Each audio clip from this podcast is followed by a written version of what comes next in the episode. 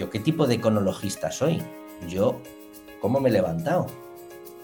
¿Me he cuidado? ¿Cuánto tiempo me he dedicado hoy para mí?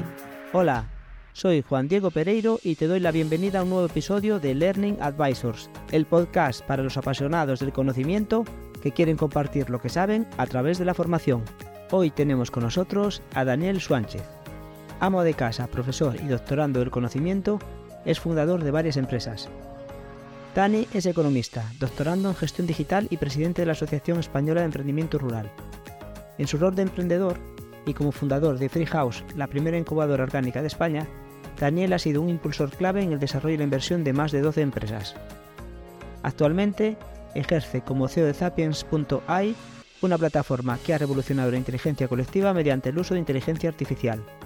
En el ámbito de la formación, Daniel ha sido cofundador de XTeach, una plataforma online que permite la creación, publicación y venta de cursos a través de Escriba y Xcool. Su experiencia en la gestión del conocimiento se refleja en su papel como coautor del libro Sócrates y la econología, siendo econología un término que han acuñado los autores para referirse a la sinergia entre la economía y la ecología. Con su amplio conocimiento y experiencia en el ámbito empresarial y de la formación, Daniel nos brindará grandes ideas y perspectivas valiosas sobre cómo aprovechar al máximo el potencial de conocimiento en la era digital. Quédate con nosotros y prepárate para una conversación llena de inspiración y aprendizaje. El episodio de hoy está patrocinado por Alumne, una empresa especializada en crear nuevas experiencias de aprendizaje a través de la tecnología. Su plataforma Alumne LMS combina gamificación, inteligencia artificial y una experiencia de usuario sencilla para que le des forma a tus proyectos de e-learning. Tienes más información sobre Alumne en su web alumnelms.com. ¡Empezamos! Hola Dani, bienvenido y gracias por acompañarnos en un nuevo episodio de Learning Advisors bueno, ya hemos tenido por aquí a gente de, de, varias comunidades autónomas y yo creo que esta vez le toca el turno a nuestros vecinos, ¿no? Los asturianos. Tal cual, pues gracias a ti por invitarme. Muy bien. Pues como, aunque siempre hago la presentación esa un poco más formal, empiezo con la mera pregunta. ¿Quién es Dani Suárez? ¿De dónde viene y a dónde va? Hostia, eh, empezamos eh, fuerte. Siempre. Eh, la, la, primera te voy a, poder, te voy a responder como responde uno que me gusta a mí mucho, que os sonará, que dice, no lo sé, o, solo sé que no sé nada.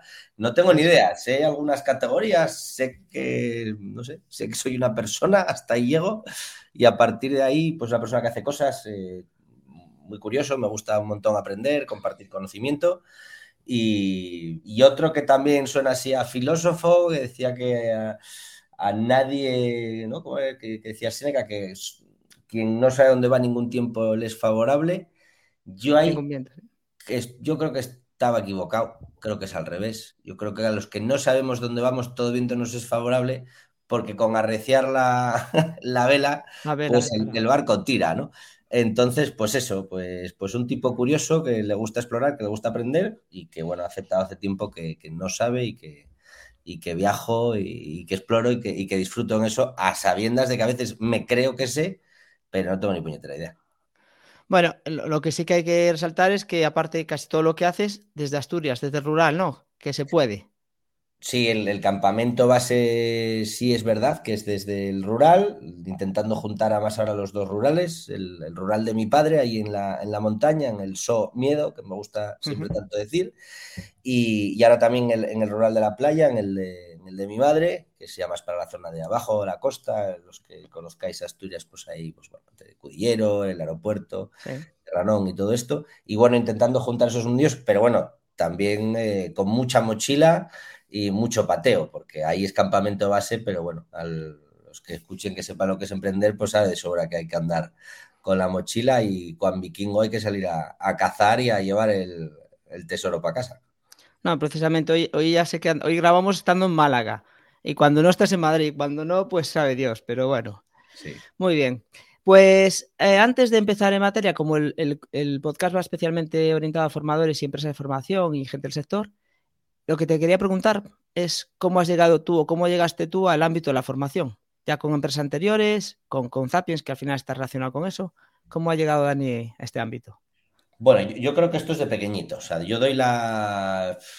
Yo creo que llegar al ámbito, además, y me gusta mm, siempre separar como dos, modelos, ¿no? El, de la formación y el de la educación. Entonces, eh, entendiendo que forma, acción es dar forma a las capacidades eh, que tenga una persona y, que, oye, que son necesitadas pues, para, para tener algo concreto, específico, y educación, pues sería más bien, pues oye, lo que diría Sócrates, ¿no? De ayudar a, bueno, pues a, que la persona desarrolle sus propios eh, pensamientos y, paradigmas de pensamiento por sí misma.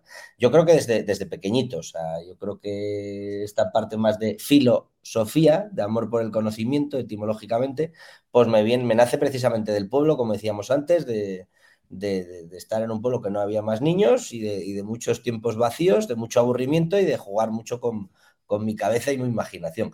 Y después, pues me imagino que bajar a la ciudad eh, que ya, bueno, pues eh, con siete años ya bajamos del pueblo a la ciudad. Y, yo, vamos, yo me recuerdo, desde que tengo un uso de conciencia, me recuerdo entrenando a los compis de clase para los campeonatos, montando las chapas, los debates y todo esto es de pequeñito. Luego, pues bueno, no sé, yo creo que uno, el, que lleva la, vocación por dentro de aprender y de compartir conocimiento, o dar la chapa, eh, que diríamos en, mi pueblo, pues, pues lo eres pequeñito. luego, pues ya te vas haciendo mayorcete. Y yo siempre recuerdo que mi mamá, que en paz descanse, me decía, hijo, pero si tú siempre has querido ser profe, y mira que, que, eres lento, vas a llegar a serlo, pero con 50. Y yo decía, mamá, porque claro, es que para ser profe, pues es que es una cosa muy compleja, porque primero tienes que aprenderlo, tienes que hacerlo, tienes que experimentarlo, después tienes que conocer eh, la teoría, después tienes que integrar todos esos mundos y para estar a la altura de lo que yo imagino, pues claro, eh, hay que hacer muchos viajes. Yo esto siempre lo cuento porque como estudié economía, ya, vais viendo la paranoia que tengo yo con la etimología, porque mis papás eran etimólogos los dos y filólogos, pues eh, economía significa eco-oikos, el yogur ese tan rico, casa, y nomía nomos gestión, ¿no? Entonces, la economía, que es la gestión de la casa, eh, pues como bien decías antes, para mí como, es como la pantalla 2 del videojuego, pero que la pantalla 1 empieza con la ecología, que luego es conocimiento. Entonces, claro, lo primero empieza por conocer la casa para poder después gestionar la casa. Entonces, yo que estudiaba economía, me encontraba un montón de, de profes, vamos, el 90 y pico por ciento, que, eran muy buenos profes, pero que claro, cuando yo les preguntaba si habían montado una empresa, si habían dirigido un negocio, habían gestionado algo, ah. pues, pues nada, claro. Y, yo decía, hostia, ¿cómo puede ser? Mi hermano que es médico, yo le decía, digo, ¿tú te imaginas que tú como médico, tus, tus, tus profes que te están enseñando medicina nunca hubieran trabajado en un hospital o atendido a un paciente? Digo, pues esto desgraciadamente todavía pasa en algunas profesiones, ¿no? Entonces, Muchas. Bueno, pues yo de ahí, pues era como, bueno, pues si algún día quiero compartir algo, mejor o peor, por lo menos que haya sido dándome las hostias desde el punto de vista pues, de, la práctica de la, de, la, parte académica, ¿no? E intentar juntar los dos mundos. Yo creo que eso, pues bueno, cuando lo, cuando lo haces y, intentas, como dice también otra etimología, el, PhD, o intentas eh, pues hacer el philosophy of, pues es porque ya te apasiona toda esa esa, esa materia y, joder, y es que es una responsabilidad eh, muy alta. Y bueno, la verdad es que a mí me, mola todo esto, me, apasiona, me ayuda a entenderme mejor, a conocer mi casa mejor y a gestionarla mejor. Y bueno, y si luego lo puedo compartir con, con la gente y les puede también servir a ellos de taburete, pues, joder, ¿qué, más se puede pedir? O sea, que disfrutar de lo que, de lo que estás dándole de comer a tu cerebro, que, que, a, que a otra persona pues le guste también eso y, podáis compartir es una maravilla.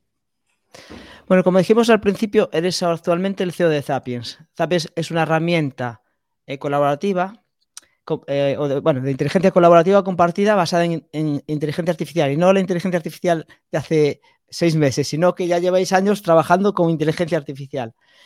Eh, con el objeto principalmente de compartir conocimiento dentro de las empresas y, y, facilitar la formación. Así que vamos a empezar hablando de conocimiento y formación en el ámbito empresarial. En tu experiencia como CEO de Zapiens, eh, eh, ¿podría explicarnos un poco más sobre cómo, bueno, primero, qué es Zapiens, cómo funciona y cuál es su, impacto en la formación y en el desarrollo de, las organizaciones? Vale. Mira, yo primero, eh, Zapiens, yo lo que digo es que es, es, un complejo complicado de explicar, pero lo, intento explicar como, imaginaros como si fuera un mecano con diferentes piezas, ¿vale? Entonces yo digo que es un sistema esto yo creo que es porque cuando yo era pequeñito había una cosa que se llamaba MS2, que era un sistema operativo, y, esa palabra es como que explica muchas cosas, ¿no? Son piezas que están unidas, que tienen un propósito común. Entonces, sistema creo que es una palabra preciosa. Bueno, entonces, es un sistema eh, de, gestión del conocimiento. Aquí ya, eh, esto ya podríamos decir que es un SIC y ya nos quedaríamos, ah, bueno, es un SIC, claro, el, que sabe lo que es un RP o lo que sabe que es un CRM o lo que sabe lo que es un LMS o un estándar LTI, dirías, este tío está hablando chino. Ya, pero el que lo entiende, lo entiende y ya no hay más que explicar. Bueno, como aquí no es el caso, porque estamos hablando de una categoría nueva, pues yo lo, intento explicar, ¿vale? Sistema de, gestión del conocimiento y yo siempre digo, pues oye, eh, organizacional y cooperativo, con lo cual ya fíjate en el lío en el que me he metido. Entonces, claro, aquí habría que definir, oye, ¿qué es conocimiento? Yo digo que, oye, ¿qué conocimiento? Para que nos entendamos todos, ¿no? Oye, pues Dani, es que vaya rollo que te estás contando para, tu software. Y digo, ya, porque en realidad los clientes que entienden la complejidad de esto son los que, los que realmente lo aprovechan. y lo aprovechan porque entienden que son diferentes vertientes. Entonces, oye, pues mira, para que lo entendamos, toda empresa, yo digo, oye, es un sistema de gestión del conocimiento y esto tenemos que, la empresa tiene que entender pues que dentro de su mundo pues hay como cinco mundos, el de los datos, el de la información, el del conocimiento, el del aprendizaje y el de la cultura. Entonces, oye, yo para que la gente lo entienda digo que la diferencia entre información y conocimiento es que la información la podemos tener almacenada en la nube o la información eh, pues va a quedar aquí grabada, ¿no? Eh, pero que se convierte en conocimiento en, el momento en el que alguien le dé al play y si todavía sigue aquí escuchándonos esa misma información que las diferentes personas que lo estén viendo y escuchando esto le dan al play, como son humanos diferentes, al igual que como explicabas que la inteligencia artificial, son modelos entrenados de manera diferente. Por lo tanto, esa información la van a procesar de manera diferente y yo digo que la van a convertir en nutrición para su cerebro diferente. O sea, después de todo este rollo, pues Paco entiende una cosa y María otra. Esto es lo que llamaríamos conocimiento. Digo que el conocimiento es esa información que ha sido procesada por un cerebro humano.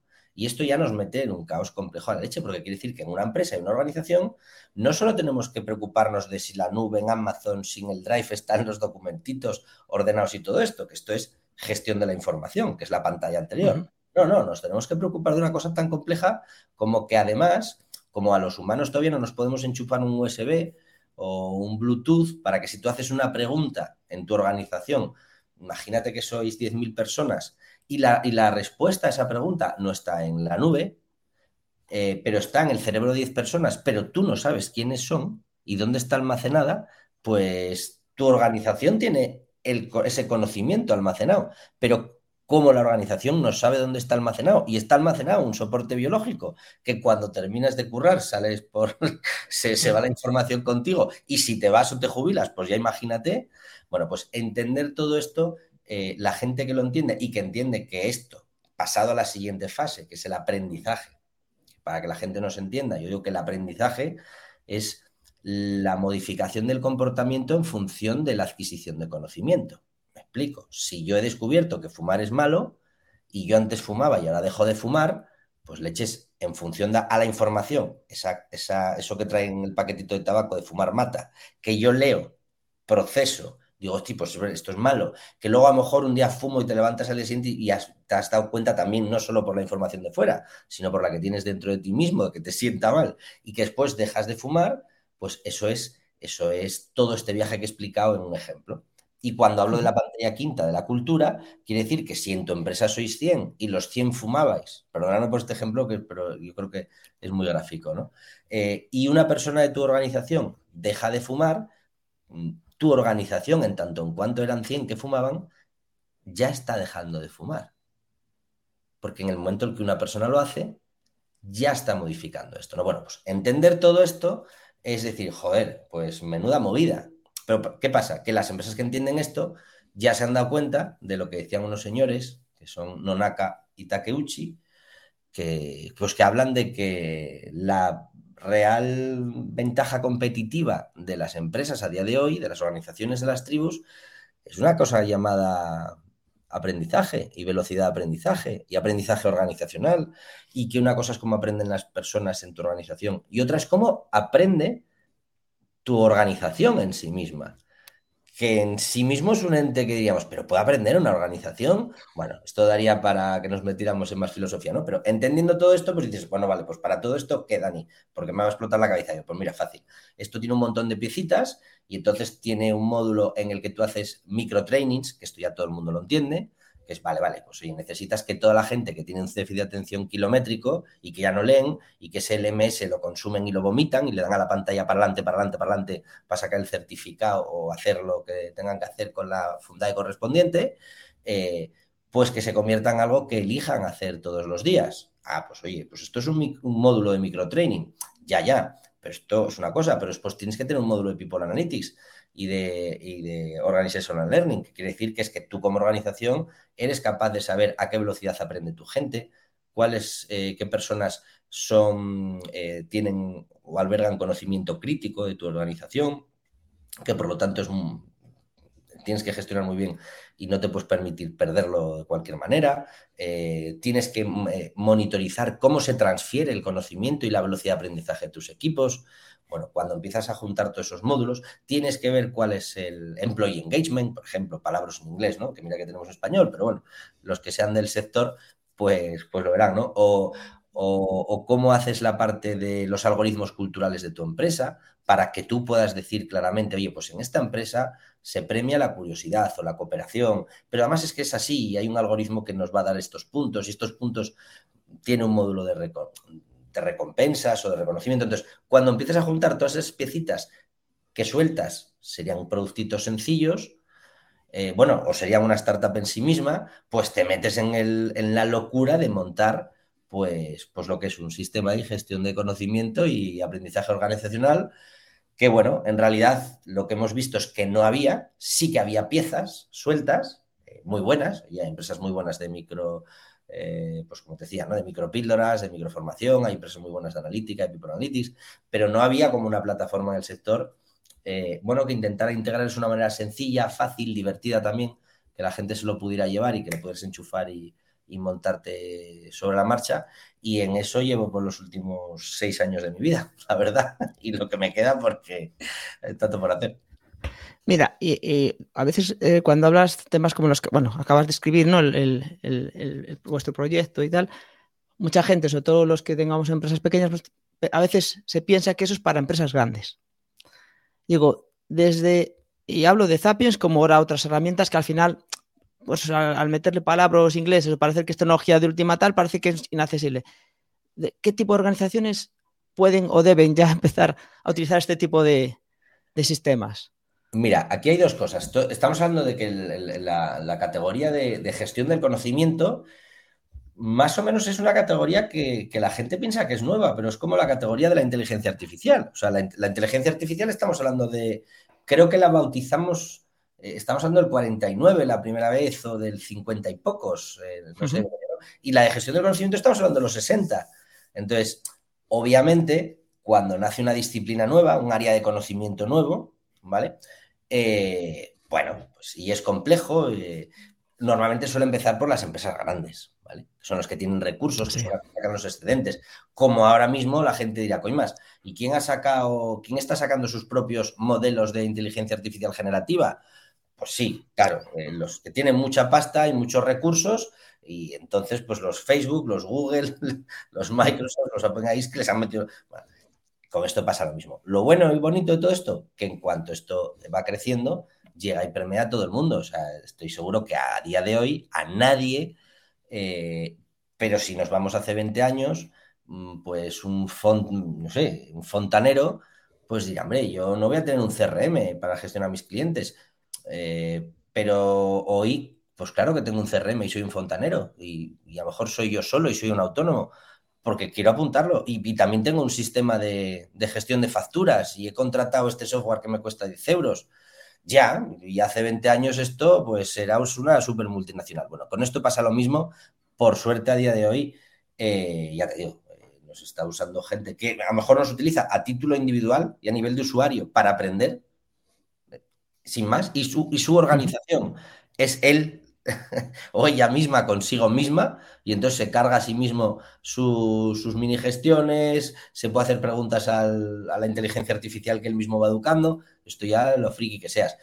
Obviamente, eh, cuantas más personas tengas, mucho más interesante, pero siempre pongo el caso de un, restaurante, de un amiguete que era cerrajero, eh, Senen, que, que, en paz descanse, que, que fue pues el primer eh, amigo y que me ayudó en el, entender que esto era necesario para todo el mundo. Y esto era, pues ya te digo, amigo cerrajero, tenía una empresita de cerrajería en Asturias y tenía eh, tres cerrajeros en la calle. Y él, su problema es que sus cuatro horas o cinco de trabajo al día, me decía, Dani, es que yo me paso cuatro horas al día respondiendo dudas a mis otros tres cerrajeros. Y me frustró porque es que les respondo a lo mejor 50 veces la misma respuesta. Y yo era, pues ya está, mira, te monto esto. Y claro, pues hostia, es que esto es la hostia. Es que me has liberado tres horas al día, porque además ahora cuando me llaman, yo es tan fácil como decirles, ¿le has preguntado a Zap? Que Zap es el, robot.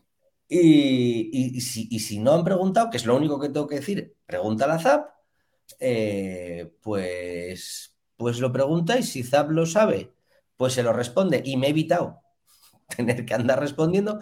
Y si el robot no lo sabe, les digo, mm, mm, mm, cuando me llega el móvil me vibra, les meto la pregunta por ahí, oye, una vez me llega la pregunta, pero es que las 200 veces que me la pregunten después, ya no molesto. Está respondida. Claro, que les tengo que dejar ahí un vídeo de un minuto después porque ya quiero quedarme explicado y que tengan el micro video tutorial para la pregunta específica.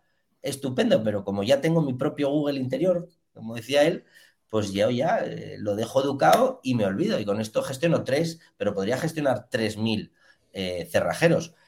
Obviamente, tiene un coste de oportunidad mucho más alto para el que tiene 3.000, pero también soy de los que digo que, bueno, yo soy de los que prefiero hacer poco y bien. es decir, pues si es una empresa que sois tres y que la gestionas mm, con un nivel de calidad, joder, pues es que pues es que es una pasada cuando lo ves así en empresa pequeñita de gente que sigue haciendo las cosas con cariño, con artesanía y bien, no, hombre, esto ya, pues, como decimos en mi tierra, pues si quieres ser un chambón, pues también puedes, eh, pero bueno, eh, o sea, cualquier, cualquier persona lo puede utilizar a título individual y cualquier mini organización, ya te digo, mínimo que tengas ya dos personas y si encima no están en el sitio y no van patrullando juntos, ya, ya está, en la tercera ya estás sacándole valor.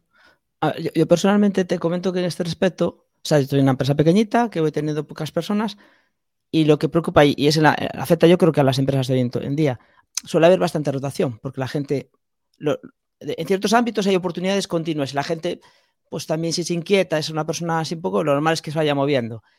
Y a mí como pequeña empresa me preocupa ese conocimiento, o sea, mi, mi obsesión es, si voy al sistema tradicional, decir procedimentar, por lo menos para cosas que tal, que, pero pero no todo se puede procedimentar, sino que hay conocimiento de este que, es, que se traslada más, bueno, oral, en vídeos.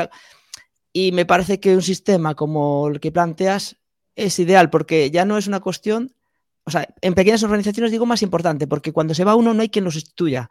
En una grande siempre hay un backup, por decir así, ¿no? Suele haber quien cubre esa necesidad y, y puede dar respuesta. Pero en una pequeña es que te quedas literalmente en bolas o sea, que, esto es, a mí me parece súper bueno, primero, tanto para mantener la, bueno, que la empresa funcione y después ya no te digo para escalar, para poder crecer en, base a toda esa experiencia que se va adquiriendo, conocimiento que de una forma práctica pues se puede, lo, puedes, bueno, puede llegar a las nuevas personas que, se incorporan.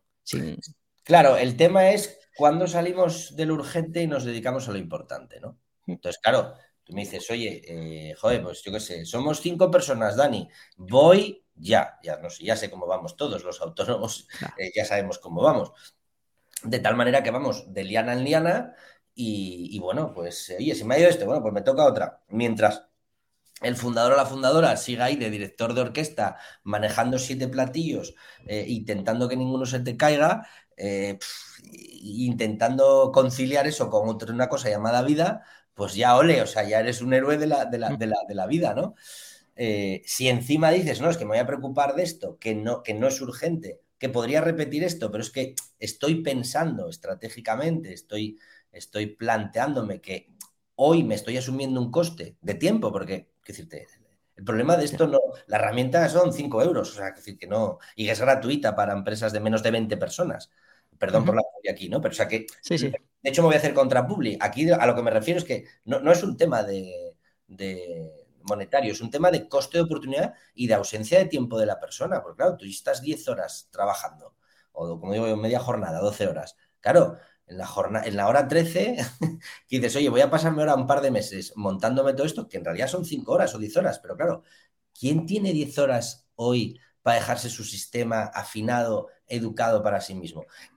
La intención, un montón de gente, pero es eh, lo mismo que un montón de gente tenemos la intención en Año Nuevo de inglés, gimnasio y tal, y la intención después se queda eh, como se queda, ¿no? Pues, pues esto es igual. Entonces, ahora, bueno, el que, el que lo valora y, es, es capaz de, entender eso y salirse de tal, pues dice, oye, pues mira, esta semana en lugar de caerme como un ceporro viendo Netflix para apagar, pues, pues duermo un poquito antes y por la mañana, y, en tres, cuatro horas te lo tienes, ¿no? Vuelvo a lo mismo. Esto como cualquier otra cosa, ¿eh? como cualquier sistema, cualquier innovación, cualquier proceso que te pares, pues claro, pues hay empresas que se han parado a procesar un poquito la información y les ahorra un montón de, de problemas y hay otras que encima esto ya lo llevan al siguiente nivel y ese proceso lo conviertes en un algoritmo de preguntas y respuestas y ya es tan sencillo como que haces que la gente a la que le has dado ese proceso de 10 páginas que no se van a leer, porque tienen el mismo problema que tú, que te has parado ese fin de semana y te has motivado y te has remangado y has dicho,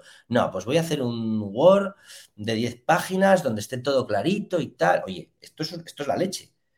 Eh, y a los que somos del norte, que venimos de, la parte más celta, de tradición oral, esto ya es, esto es un avance para nosotros histórico, documental y dejarlo ahí. Ya, ya, pero que después esto alguien lo tiene que leer. O sea, que va a tener la misma fricción que tú. Y como no lo va a leer, te va a acabar preguntando a ti. Y como tú le respondas, le estás educando en estás. learning, estás jodido. La, respuesta al final siempre es, o léete el documento, hazte los deberes, en mi caso pregunta la ZAP. Pero si le acabas respondiendo, que es uno de los problemas que tenemos, estás jodido, ¿vale? Porque, porque estás educando a la persona, tu ego se va a alimentar y va a estar muy feliz, diciendo, ah, mira, esta pregunta me la sé, puedo ayudar. Pero en realidad aquí es cuando yo digo que en gestión del conocimiento, a veces la, ayuda más difícil de dar es no ayudar. Porque si ayudas, estamos convirtiendo, perdóname por, en gilipollas a la persona. Hmm. Sí, sí, estoy de acuerdo.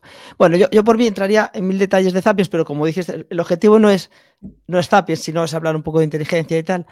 Eh, te pregunto lo siguiente, la bueno, ahora que estamos en la era de la automatización, pero automatización a saco, por decir así, y la inteligencia artificial, claro, eh, bueno, es importante entender que los robots, sean físicos, sean máquinas o sean de inteligencia basada en software, pues son ya nuestros nuevos compañeros de trabajo.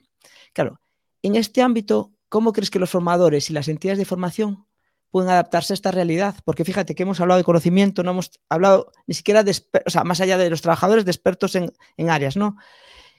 Y, quizás especializarse en aspectos eh, que, nos hacen más humanos. Quizás es por ahí por donde puede ir la, cuestión, no, no sé, pero ¿qué, piensas al respecto? Hombre, pues para mí me parece una pasada estar viviendo en tiempo real esto, aquí ahora. Es decir, yo me imagino que como profes nos hubiera explotado la imprenta y descubrir en tiempo real eh, la imprenta. ¡Hostia! ¡Wow! O descubrir como profes, que esto lo hemos vivido, en tiempo real, Internet. ¡Wow!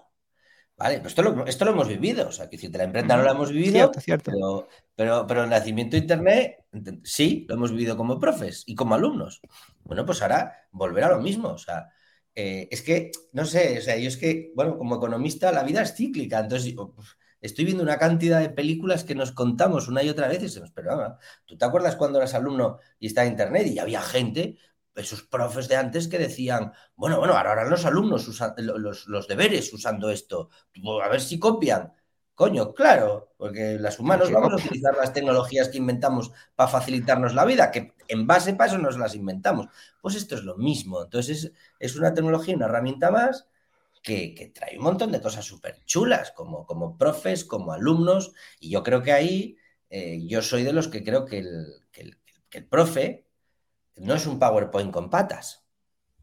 Soy de los que pienso que el profe no tiene puñetero sentido que un profesor esté dando la misma clase una y otra vez. Entonces yo esto para que me entienda la gente digo, mira, aquí hay tres negocios. Se llama improvisación, teatro y cine.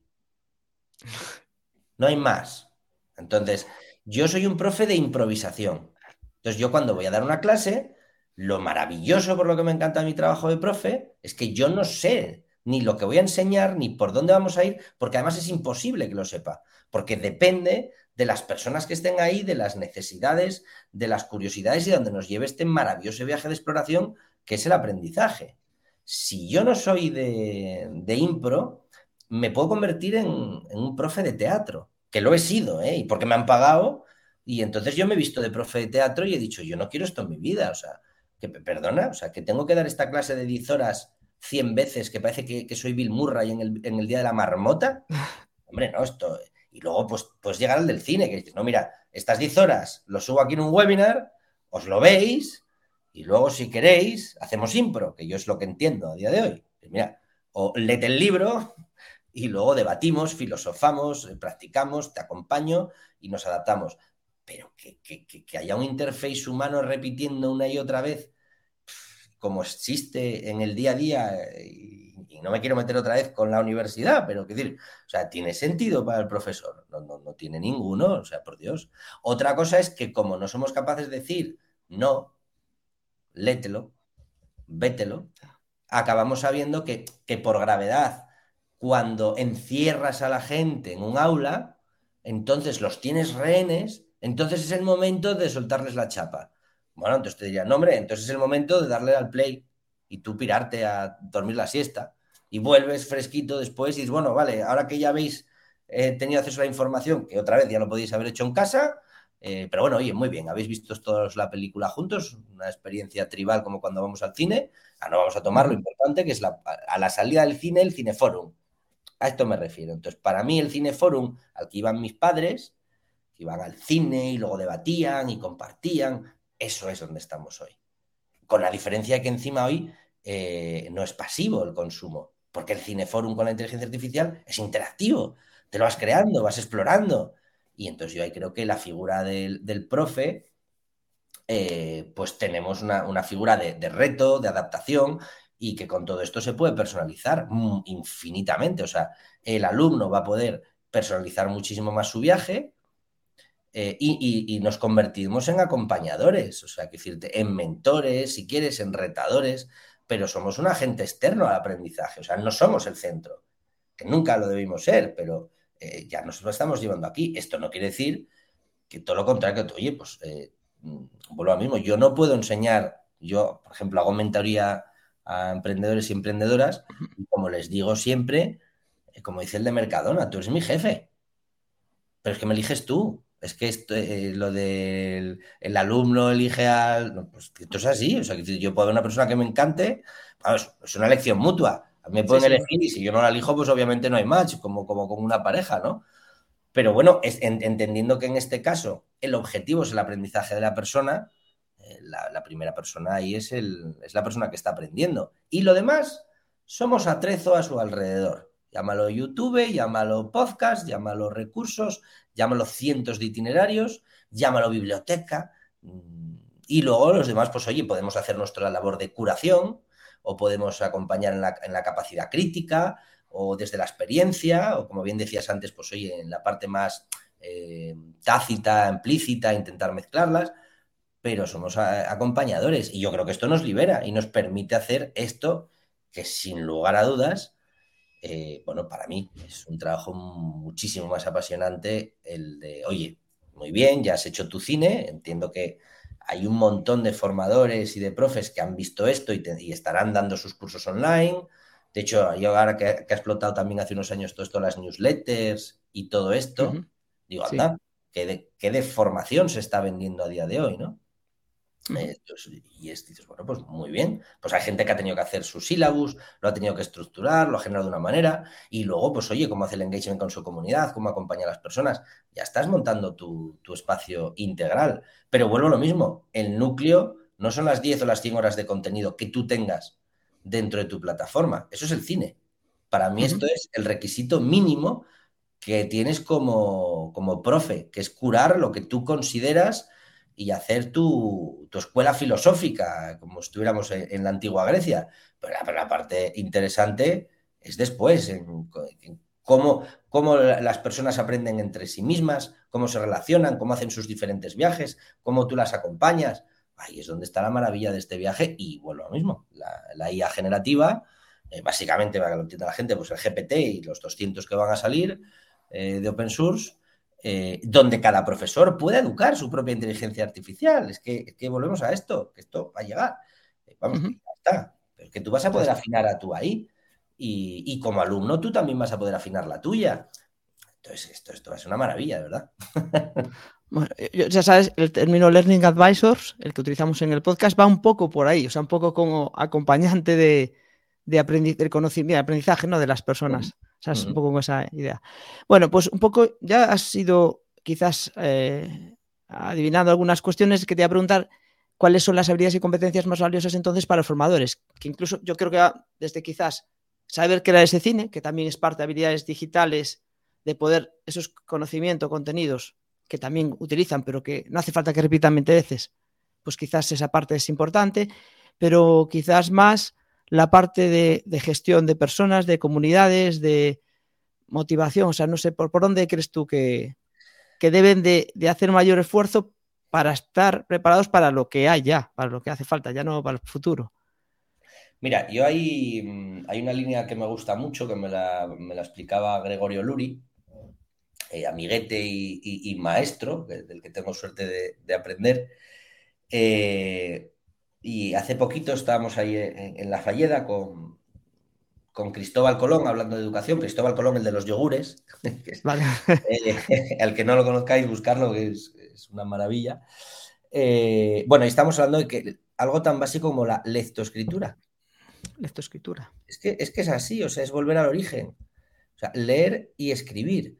Entendiendo además que los humanos aprendemos a leer para poder leer, para aprender. A ver, tengo que madurarlo. Aprendemos a leer para aprender a leer. Los humanos, eh, a partir de los seis años, aprendemos a leer. Sí. El objetivo de leer es que nos permite aprender. Sí, correcto. ¿Vale? Son dos etapas de la vida. En una aprendes a leer y en la otra lees para aprender. Bueno, eh, nos queda muchísimo trabajo aquí en comprensión lectora, nos queda un trabajo eh, potente, potente, decirte. Y ahora con, con, la hay mucho más, porque comprensión lectora quiere decir que, eres capaz de entender, eres capaz de hacerte las preguntas, eres capaz de entender, no, de entender, pues cuando te lees un texto, ya no solo de sintetizar, que es una, es una capacidad de la comprensión lectora, de, criticar, de generar tu punto de vista propio, que es otra capacidad. Eh, y muchas veces, eh, estamos hablando con, otros amigos que estamos haciendo un experimento de esto, veíamos que cuando eh, le decíamos a 100 profesores, cógete este texto y haz el examen para estos alumnos, el 80% de las preguntas que hacían eran preguntas informativas, de comprensión informativa, que es el nivel 1, es el nivel que, deberíamos de adquirir cuando tenemos siete años, para que me entendáis. Eh, la, capacidad informativa es si yo leéis en el texto, hoy es un día soleado, y entonces le has dado al, niño, al niño humano de 50, eh, oye, y le haces la pregunta, como profesor dices, oye, ¿qué día hace hoy? Y entonces, pues todos entendemos que, hombre, pues hace un día soleado. Y entonces somos capaces de contrastar que la persona ha entendido ese texto, ¿no? Ya, pero para eso ha habido un profesor que ha hecho esta pregunta.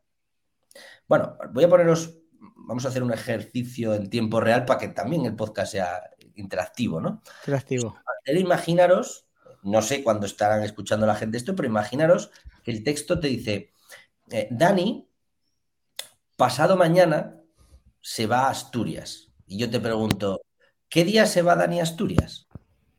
Pasado mañana, Dani se va a Asturias. Pasado mañana, en dos días. Y esto me quiere decir que has entendido el nivel 1 informativo, porque esa información está en el texto. Pero ahora voy a retarte un poco más, porque como ya no tenemos siete años, quiero volver a hacerte la pregunta de nuevo. Dani se va pasado mañana a Asturias. Y vuelvo a preguntarte, ¿qué día se va Dani a Asturias? Y la pregunta, primera respuesta está bien. Sí. Pero sé que eres capaz de darme otra respuesta. Pues si hoy es día, no sé qué día soy siquiera, pues el día 16 Dani se va a Asturias. Exacto. Y esto es el nivel 2, que es el inferencial. Eres capaz de responder la pregunta teniendo la información del propio texto, pero también eres consciente de que hay información que te rodea, como el día en el que vives, el mundo en el que estás, y que tienes que juntar esa información y cuando juntas esos dos mundos, tu respuesta es más compleja que la anterior. Bueno, no voy a entrar en más, eh, podríamos ir a otros niveles, pero claro, esto resulta que los profesores, el 80% de las preguntas las hacían informativas, como la primera respuesta que diste. Inferenciales ya eran muy poquitas y del tercero y el cuarto ni aparecían. Entonces, para mí, la comprensión lectora por parte de los profesores y la comprensión lectora por parte de los alumnos es la clave, porque al final si, si, eh, si tenemos acceso las, las personas a, la misma información, vuelvo a lo mismo, al mismo documento de 500 palabras, a este mismo vídeo, pero claro, un procesador, una persona viene cargada con un procesador que es capaz de extraer mil preguntas y otra es capaz de extraer 100, pues esto es como el cuerpo que de frente a la misma comida uno extrae una cantidad de nutrientes increíble y el otro pues, pues pasan por sí mismo, ¿no? Bueno, pues esto es una capacidad que se puede entrenar. ¿Y cómo se entrena? Pues leyendo, analizando, haciéndote las preguntas, escribiendo después, porque escribir forma parte del proceso de síntesis y de creación. Y esto es la, esta, es, esta es la habilidad, o sea, no hay otra, porque si tienes esta, todas las demás eres capaz de adquirirlas a una velocidad muy superior. muy superior. Eh, pero que, es exponencial. Quiero decir, es que todo lo demás que me digas eh, da igual, porque viene después. Porque como decíamos, que aprendemos a leer para poder leer para aprender, pues es que si de verdad nos dedicamos a trabajar esto, o sea, pues tú te pasas de ser un procesador 21 a un, a un i10 con 20 núcleos. Y, esto lo puedes trabajar, ¿no? No, no, no es ninguna cosa rara de estas de Brain, no sé dónde, donde aparece un asiático que te vende un curso de 20.000 euros para que tu cerebro sea mejor, ¿no? Se llama eh, compresión lectora. Eh, párate y, comprende, o sea, no consumas, que es el problema que tenemos, que estamos en un momento de consumo de información. Hmm. Igual que en Internet ahora mismo, el, el negocio no es almacenar tus datos, antes almacenábamos los datos en tu disco duro y en tu casa, después nos fuimos a la nube. Bueno, ahora eh, el negocio no es almacenar, es procesar. Bueno, pues con el humano pasa lo mismo. Si nos espanchingamos y, pasa por nosotros un consumo pasivo de Netflix de una hora, estás consumiendo. Está bien, ¿eh? genial, que disfrutas, apagas el cerebro, tomas una birra y, genial. Pero cuando de verdad estás ejerciendo tus capacidades humanas, es cuando estás procesando. Pero a procesar hay que ponerse. ¿eh? Esto, procesar no es para atrás. Claro, claro. Es que ahí estaba yo pensando ahora que ya no es una cuestión a veces, o sea, lo que dices tú, hay mucha información que pasa, que no queda, nos retenemos, porque entre otras cosas es la motivación o la atención que prestes es clave. Y, en esto estaba pensando que, o sea, que para mí quizás el problema de, la gente generalmente es que ahora estamos tan bombardeados que pasa, o sea, no le prestamos atención a nada. Y la lectura en sí ya implica, ya es un, el hecho de ponerse a leer ya implica centrar la atención en algo muy concreto eh, que aparte no puedes estar leyendo. Bueno, hombre, sí puedes leer en diagonal, pero una hoja, dos, si y lo dejas. Pero si estás de alguna forma leyendo algo, eh, acabas incorporando eso.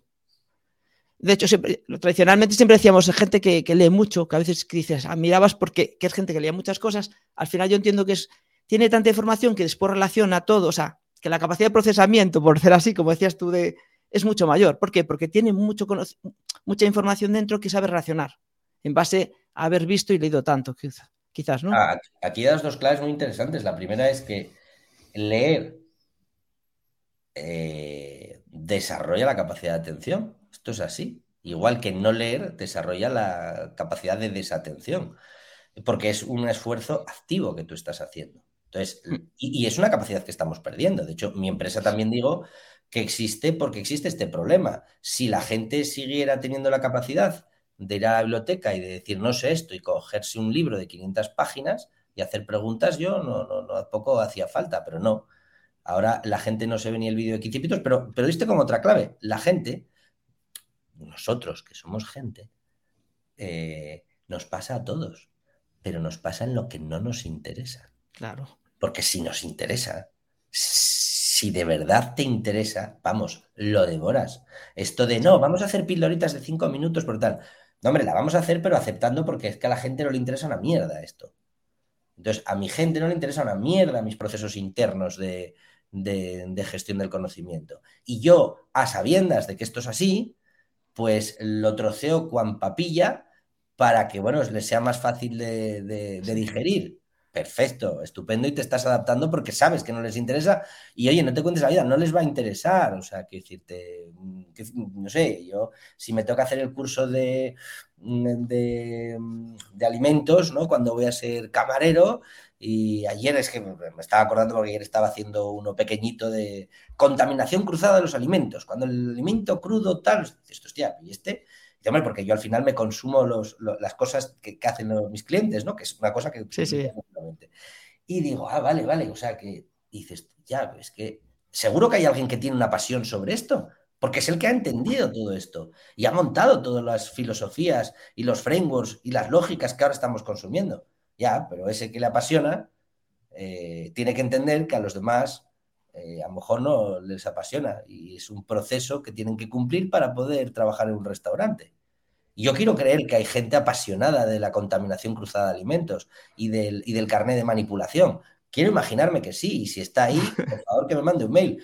Y, estoy seguro que nos podemos pasar horas hablando y que, y que esa persona que le apasiona ese mundo nos contaría la filosofía de cuándo empieza, cuándo se dan cuenta, y que su energía y su pasión los que tengan la suerte de ir a su clase, esa pasión es contagiosa. Pero es contagiosa, pero, pero, pero primero tienes que contagiado, tienes que ser tú. Entonces, cuando hablamos, no, de motivación, vete a la mierda. O sea, todo esto no me interesa. O sea, eh, profes eh, aparentando que están motivados, pues que no, coño, que se nota, que si a ti, si tú enseñas y compartes lo que te apasiona, hostia, pues es que, es que lo vives, es que lo respiras por los poros y eso es contagioso. Y el conocimiento es contagioso y la motivación es contagiosa. Eh, entonces, yo diría, no, no, capacidad eh, de comprensión lectora y lectoescritura y capacidad por apasionarse. Y enseña lo que te apasione. Y lo que no te apasione, no lo enseñes. Joder, que ya está internet, coño, pasa de ello. Sí, sí, sí. Aquí otra, otra clave quizás es la curiosidad, pero eso ya es, que de niños tenemos, o sea, tengo una de mis hijas es, o sea, es que devora todo y es que es curiosa por todo. Yo soy parecido, pero ya como adulto, no tanto. O sea, lo que dices tú, ahora me está diciendo cruzado y está pensando, joder, pues es cierto. O sea, ya empiezo a imaginar porque siempre hay cosas que veo prácticas y me parecen interesantes. Y que no sé cómo se puede trabajar eso en la población en general, y sobre todo en los adultos. Pero si diésemos con la clave de generar de que la gente fuese curiosa, no, no chismorrosa, curiosa, ¿no? Eh, pues la motivación vendría ya casi automáticamente para muchas de las cosas que iniciarían. Pero eh, yo, pero yo es que, es que yo creo que la clave la tenemos y ya está. Eh, pero es un problema, como digo yo, de que hay, una señorita que se llama eh, expectativa, mm, que cuando no se cumple, pues llama a una colega que se llama frustración, pero que luego tienen una amiga que se llama realidad, que cuando entra, las otras dos salen de, de la habitación. Ahora bien, oye, estamos en un modelo capitalista donde tenemos que hacer cosas que no nos gustan, que nos apetecen, bla, bla, bla, bla, bla, bla.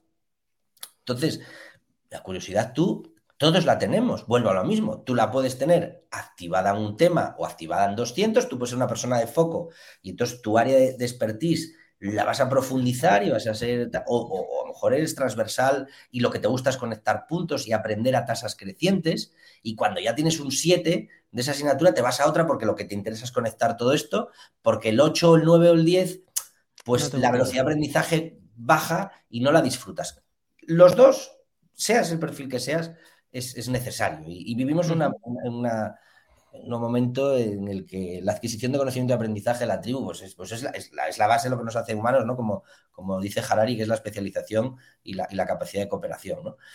Ahora bien, vuelvo a lo mismo.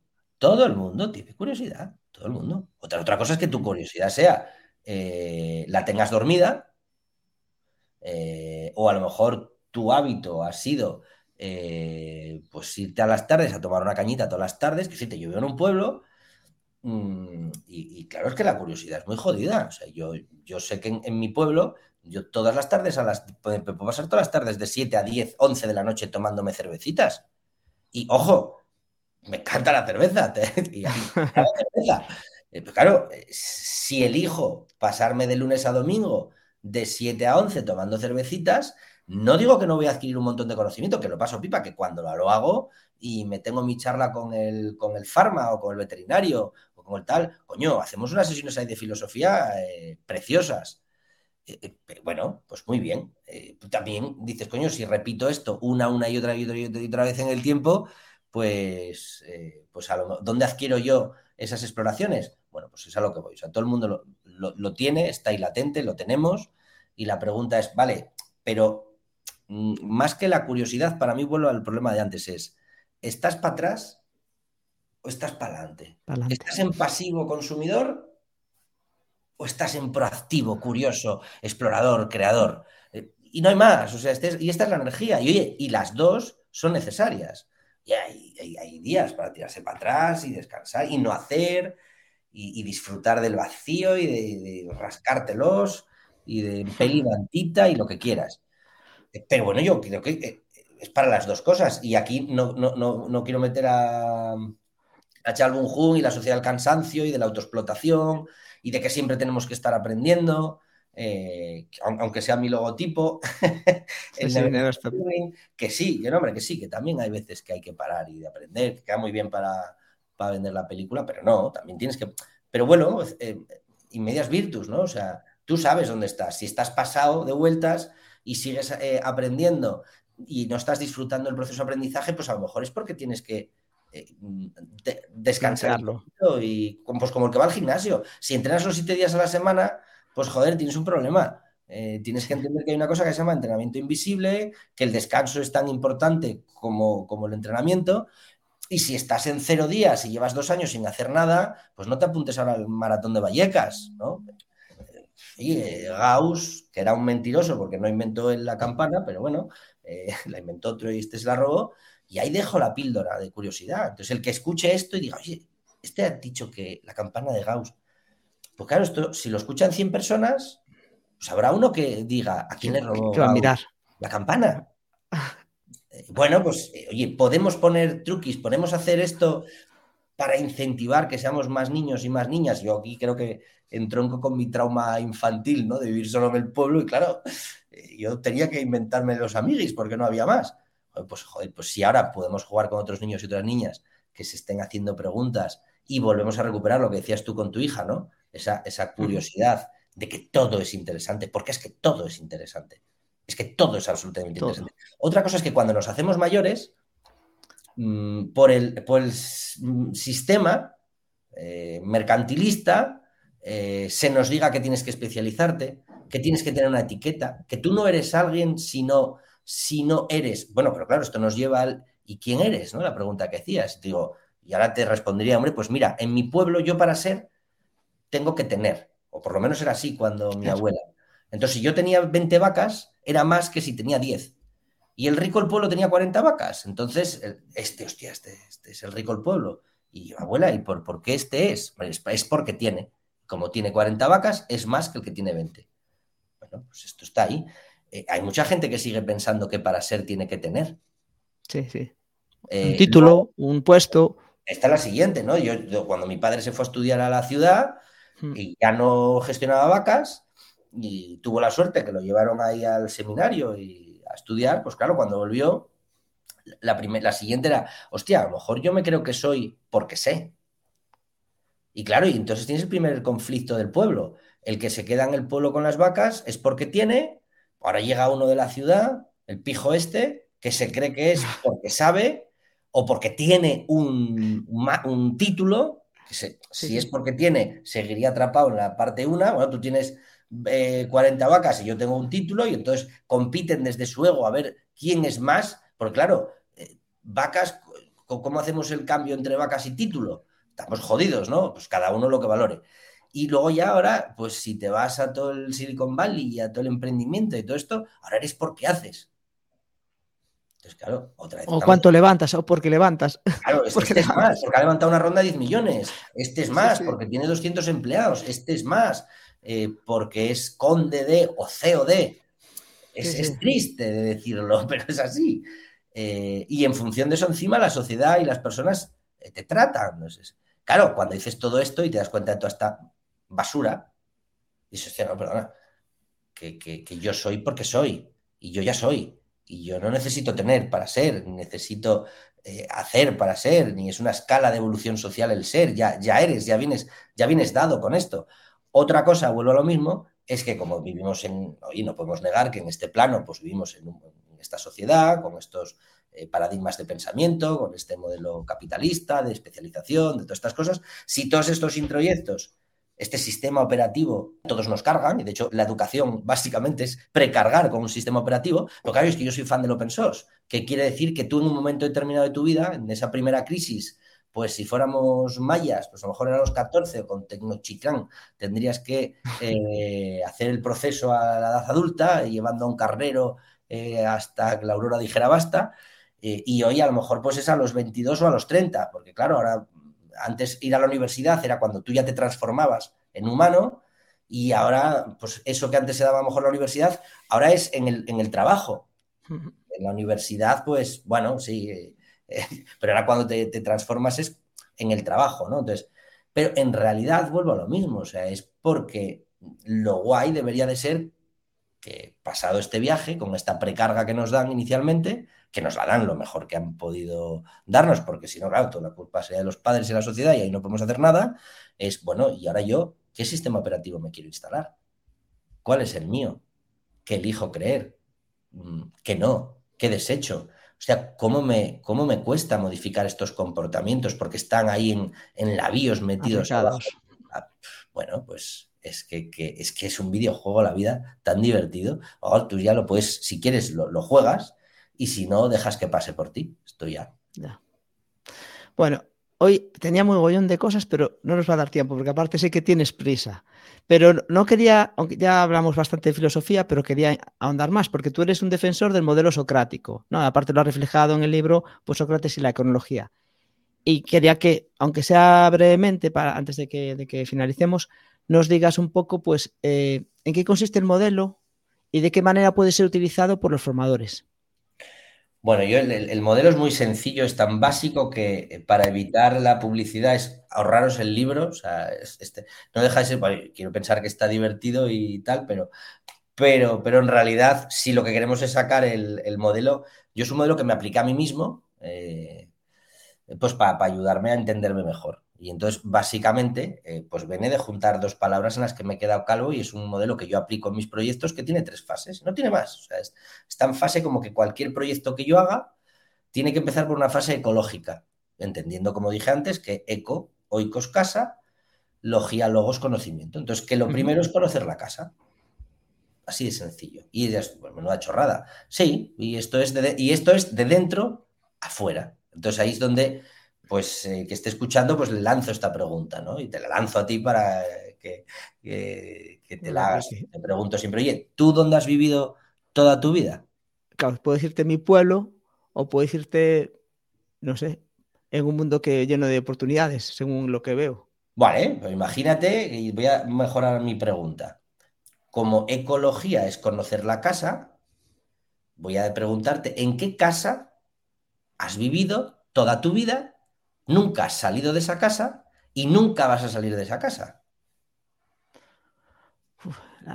la, casa soy yo, quizás diría. Pues alguien que como voy de inquietudes, que le gusta hacer muchas cosas y que siempre está en el círculo eh, eh, eh, alto en, proyectos y que nunca da para todo lo que quiere hacer. O sea, si quieres decir así. Vale, pero respondiste bien. Tú. Yo. Tú vives en ti. Pues esto es ecología. Y, luego todo lo demás es lo que, cómo tú estás gestionando tu casa, que de esto ya entraremos. Pero lo primero es saber dónde vives. Entonces, cuando tú ya sabes que vives en ti, ole. Esto, eh, si no lo sabes, como digo, tú no puedes gestionar una casa que no conoces. Entonces, la primera casa eres tú. Y esto hay gente que pasa dos horas Y, no, es que yo parto de eso, de que no, o sea, si pienso que todo depende de lo demás, yo no puedo hacer nada, en teoría. Si pienso lo que depende de mí, que es casi todo, ¿no? Pues ahí empiezo a trabajar. Pero sea lo que sea, que esos son pensamientos y lo que es un hecho es que tú vives en ti, ¿no? Sí. Y de ti no has salido en la vida, ¿no? Y saldré. Y no tienes que Bueno, oye, luego ya no sabemos, pero bueno, pues esta es la primera casa. Entonces, esto es, esto es la primera eh, eh, realidad, que es un hecho incontestable, eh, y, que si entendemos que esto es así, a partir de ahí, cuando tú gestionas tus proyectos y tú te levantas por la mañana, pues puedes pasar a la fase de economía, de gestionar tu casa, entendiendo que hay unos órdenes y unas prioridades y que tú eres el director de orquesta que tiene que gestionar esas casas y que la primera casa que gestionas es la tuya. No digo que no vaya más, ¿eh? pero espera por simplificar. De hecho, te he puesto la más pequeñita, la de dentro, pero ahora te diría, no, no, que hay otra casa en la que también llevas viviendo toda la vida. La familia, por ejemplo. Toda la vida, correcto. Entonces sería tu segundo nivel. Puede cambiar, pero tú en familia siempre has estado. Sería la segunda casa que tú gestionas después. Entonces, oye, mira, yo Dani, cuando me levanto por la mañana, lo primero es que me gestiono a mí. A lo mejor me cojo mis 15 minutos o media hora para gestionar mi primera casa, o tomar mi café, o meditar, o hacer el pino, o no, mira, dormir 17 veces eh, el despertador y le doy al, reboot, reboot, reboot, reboot, porque es ahora a mí me disfruto muchísimo. Y después gestiono a mi familia, llevo a las peques. Correcto. Y luego hay otra casa, la que también llevas viviendo toda tu vida? Pues puede ser el, entorno, pienso, político, por decir, el entorno que, que, que condiciona, que marca también parte de las pautas que, que condicionan con lo que puedes hacer. llevártelo a lo más bestia, eh, a lo más grande. ¿De qué casa de color azul no has salido jamás de momento? ¿De qué casa de color azul? bueno, ah, de la Tierra. Eso mismo. Bueno, pues esto eh, es volver a recuperar que la ecología es entender eso. Entonces, cuando tú entiendes que has vivido en tu casa, simplificando de menos a más, que tus dos casas, eh, porque puedes no tener familia, ¿eh? pero tus dos casas son, eres tú y la Tierra. Pues Te quieres poner más el, universo, pero bueno, de momento con la Tierra yo creo que vamos bien, ¿no? pues cuando tú entiendes esto y tú ya después pasas a ser economista de ti mismo y de la Tierra, pues claro, es que ya ha cambiado absolutamente tu visión del mundo y del proyecto, porque cuando tú atacas un proyecto formativo de transformación en una empresa y lo primero que dices es, espera, primero es la fase ecológica, vamos a conocer la casa bien, sea la casa lo que sea, el proyecto, el software, tu alumno, cuando tú te dedicas de verdad a entender esto, hostia, entonces después puedes gestionar, pero ¿cuántas veces queremos empezar a gestionar sin conocer? Bueno, pues, pues esta es la metodología. Pues Damos por hecho cosas. Y simplificamos y nos hacemos nuestra paja mental. Entonces, oye, no, perdona. Entonces ahí luego te digo, oye, pues, oye, ¿cuál es tu sistema económico de gestión? Y económico, vuelvo a lo mismo, y aquí, como economista, recuerdo que economía es gestión de la casa, no del dinero de la casa. ¿Vale? Entonces, cuando yo estoy gestionando a mí mismo, claro que gestiono una parte que es la monetaria, si tengo para pagar la luz, si tengo para pagar la hipoteca, pero también gestiono mis emociones, mi aprendizaje, mi red de amigos, cómo cuido los vínculos, todo es economía, absolutamente todo. Otra cosa es que no lo veamos y a veces caigamos en la falacia, en el error de pensar que, no, este, el otro día me decía un cliente eh, de una gran multinacional, es que este proyecto no es eh, un proyecto de sostenibilidad y de evitar la contaminación y de reducir... Es que está muy bien, pero es que no es, eh, no es viable económicamente. Digo, hostia, espera. otra cosa no, pero económicamente claro que es viable. No lo será monetariamente porque a lo mejor te sale más cara comprar esta prenda que no le echas cloro, eh, pero al planeta Tierra le va a salir mucho más barata. Otra cosa es que todavía seamos tan torpes como economistas de solo estar midiendo una cosa que nos hemos inventado, que es una tecnología llamada dinero que tiene 7.000 años. 8.000. Eh, pues claro, si nos pensamos que eso es la economía, estamos jodidos, pero es porque no, eh, no hemos hecho la parte de ecología bien, ¿no? Entonces, bueno, pues juntando estas dos cositas, dices, oye, si tú conoces la casa, ecología, entonces después puedes gestionar la casa mejor que si no lo conoces. Y si juntas las dos, como somos tribus, pues ahí me quedé calvo pensando y digo, coño, pues econología. Y junto las tres palabras. Entonces es conocer la casa, gestionar la casa, gestionar el conocimiento de la casa. Que por otro lado, como Homo sapiens que somos, es lo que nos ha proyectado hacia el futuro, porque solo tienes dos maneras de lanzarte al futuro. Tú que eres papá, eh, cuando tú ya no estés, seguirás estando. Sí, claro. Yo que no soy papá, cuando no esté, seguiré estando. Porque esta chapa que he contado, pues está aquí y el libro está allí. Son las dos únicas maneras que tenemos de proyectarnos hacia el futuro. Eh, y, esto es lo que hace que cuando tú entiendes esto desde un punto de vista filosófico, luego alguien a joder, ya, menuda chapa para decir esto. No, es muy fácil. Que eres project manager, eh, aplícale una semana a conocer la casa antes de hacer nada. Observa y aprende. O un día, lo que tengas en tus recursos. Eh, y, la, y la etapa dos hoy empieza a gestionar y al gestionar vas a ver que también conoces la casa, porque rompiendo cosas, si yo, si ahora mismo acabo, me mudo a esta casa, que estoy en casa de mi hermano, y me voy a hacer, eh, y le compro unas flores para aquí, para el balcón, pues obviamente eh, he tenido que descubrir dónde está la jardinería, dónde está el tal, dónde está el sitio donde lo compro, y haciendo y limpiando y gestionando la casa, me ha ayudado a conocer la casa más, con lo cual ya es una cosa que ya empieza a autorrelacionarse. O sea, no digo que estés en, en ecología, ya lo sabes, entonces tienes la parte académico-teórica y esto se para. No, no, tienes ecología, esta parte de conocer, eh, pero a lo mejor es conocer rompiendo cosas, ¿eh?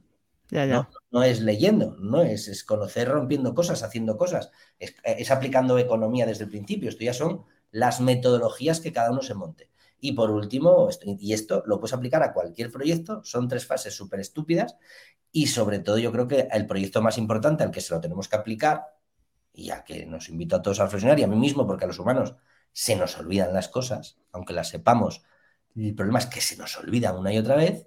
Entonces yo os digo, oye, eh, ¿yo qué tipo de econologista soy? Yo, ¿cómo me he levantado? ¿Me he cuidado? ¿Me, ¿Cuánto tiempo me he dedicado hoy para mí?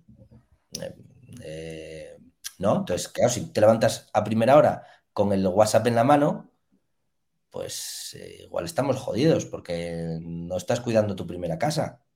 Si no te regalas una horita o dos o media hora, no lo sé, o un tiempo para ti, si cada día no te regalas un espacio. Yo digo que hay una campana de Gauss también. En, mi mundo ideal, en mi día, como digo que el hábito hace el monje, que sí que lo hace, en mi día ideal, que es eso que, no, que haces pocas veces, yo me levanto y tengo cuatro horas para mí, para mí, para hacer lo que me apetezca, para mí, para para conocer mi casa y para gestionar mi casa, ya sea nadar, ya sea ir a correr, ya sea leer, ya sea dormir, ya sea lo que sea. Y, después, venga, para la familia. Claro, yo cuando llego, cuando empezaba así el día, ¿qué le doy a mi familia? Hostia, le doy amor, le, doy, le doy, calidad, le doy lo que le dé, se lo estoy dando desde un balance y un equilibrio, porque estoy dando, porque tengo, y tengo porque, porque me lo he autonutrido. Y después, oye, y ahora me voy a currar al proyecto. Pues claro, pues, ¿qué, le voy a dar a mi alumno o a mi cliente? Hostia, si es que vengo balanceado desde el principio, estoy en la mitad del día, estoy a tope. Y luego llega el apagar la tarde. Ya, baja. Y, entonces vuelvo a pasar a la familia y, termino en mí. Y es una campana de Gauss que sube y baja. Tú esto cuando lo tienes así gestionado, joder, es que notas que estás en sincronía. ¿Qué pasa? Que luego, claro, oye... La realidad es lo que es a veces... Claro. que es más fácil ser monje en el monasterio que en la ciudad. Pero bueno, oye, pero bueno, pero... en la ciudad eres capaz de llevar esto que suena tan ideal, pues te digo, hombre, pues piensa que es domingo, piensa en tu domingo ideal.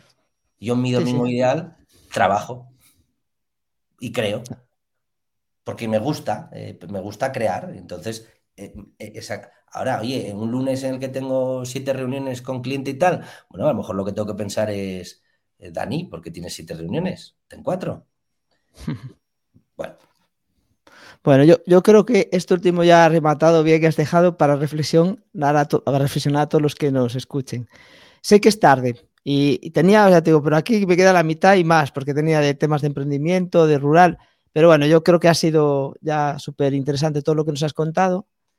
Eh, quien quiera, pues, y le interese este último que has contado, pues en Sócrates y la econología, que es un libro basado sobre todo en preguntas y respuestas, ¿no? En planteamiento así de pregunta y respuesta podrá un poco ahondar más, que no es por hacer publicidad, pero sí está en, Amazon, ¿no? Disponible, la editorial activa, creo que era. Que sí, yo lo tengo, yo lo tengo, pero ya hace tiempo ya que lo tengo y, no recientemente no lo miré. Yo es que de pequeñito leía muchos libros de esos del que ha robado mi queso y todas estas cosas. La sí, sí, sí, de esos. Y uno de los sueños que tenía yo era algún día tener. Pues publicar uno ahí. Ya plantamos el libro y ya publicamos. plantamos el libro. Bueno, pues, Dani, sé que tienes que irte con cierta prisa. Te agradezco mucho que hayas participado en, el, en este nuevo episodio del podcast. Eh, y nada, dejarte que digas si quieres quién te quiere encontrar. Que yo, bueno, te presento como Dani Suárez, pero a partir de allá, por decir así, eres Dani Suánchez, que es también como estás en LinkedIn. No, y el Suánchez ya lo es porque es de Sánchez y Suárez. O sea, hace un, apellido uniendo los apellidos de la, del padre y la madre. Pues nada, te dejo despedirte y, también si quieres eh, derivar a algún sitio donde te puede encontrar, eh, pues genial. Sí, nada, bueno, pues oye, eh, al que le haya molado, le apetezca mm, seguir charlando, que yo estaré encantado, pues nada, en la web, mi web danisuánchez.es, que como bien dices, pues sí, soy, oficialmente soy Suárez Sánchez, pero bueno, murió mi mami hace unos años y entonces en, homenaje de tributo, pues, pues mi hermano y yo pues decidimos eh, unir y decir, a partir de ahora somos Sánchez, ¿no? Eh, y, bueno, y, bueno, y, esto en, internet, pues ahí está toda la información de los diferentes proyectos en los que ando metido, en las ONGs, en el pueblo, los, por los emprendedores y todas estas cosas. Y ya en el mundo real, pues viajando normalmente por ahí, pero vamos, en, verano, pues normalmente hay en, casa, en Asturias seguro, entre Somiedo, como te decía, y, la costa, con lo cual eh, quien le apetezca tomarse una sidrina, pues nada, que mande un WhatsApp o un mensajillo por LinkedIn o por cualquier lado y yo estaré encantado de, invitarlo a una sidrina y seguir filosofando. Y una, cosa solo, estos temas que montas a veces en Somiedo de que de una semana, ¿no? De irnos ahí, pues gente con inquietudes y tal, ¿seguirá, ¿sigue ahí alguno planeado, planificado para este año? Sí, lo hago todos los años. Este año es del 8 al 18 de septiembre y es el Paraíso Startup, que es básicamente nos juntamos 100 personas. Eh, hay gente que viene un día, hay gente que viene los 10 días, todo es gratuito. Y como digo yo, es el antievento. Ahí es la máxima biodiversidad y como nos juntamos personas que no sabemos a lo que vamos, esto ya eh, yo creo que hace un filtro muy interesante. Lo único que sabemos es que es en Somiedo, del 8 al 18, y que lo que surja allí se crea allí y es autogestionado y autocreado por las propias personas. Entonces, pues la verdad es que lo llevamos haciendo seis años. Y bueno, este año además se viene un. Este año se viene un compituyo gallego, Ricky Hombre Libre, eh, que es un cantante que me encanta. Y, bueno, meteremos también la parte más musical, que antes lo hacíamos entre nosotros, pues siempre hay alguien que lleva la guitarra y tal, y pues de todo, pues habrá filosofía, habrá talleres, habrá excursiones, habrá lo que a cada uno le, apetezca, con quien le apetezca, que es un poquito la idea. Y siempre decimos que es un poquito antes de que el oso se vaya a hibernar, ¿no? Como a finales de septiembre y tal, eh, antes de que nos metamos para adentro con el invierno a procesar, pues como una última fiesta en comunidad. Bueno, pues yo creo que esto es un magnífico broche para cerrar el podcast y que más de uno ya se puede ir reservando porque es súper, súper recomendable y que no conozca su miedo ya, ya solo por el sitio, pero después con todo lo que se monta y con toda la gente que se va a juntar, pues sin duda. Muchas gracias, Dani. Nos vemos otro día. A ti, un gustazo, tío, y espero verte por ahí, tomar una sirina y seguir con la charleta en el mundo real, que siempre mola más. Muy bien, venga. Chao, chao. Chao, tío. ¿Quieres mejorar como formador o formadora y crecer profesionalmente? Escríbete en la newsletter de wicca.com wekab.com. Gracias por escucharnos y que la formación te acompañe.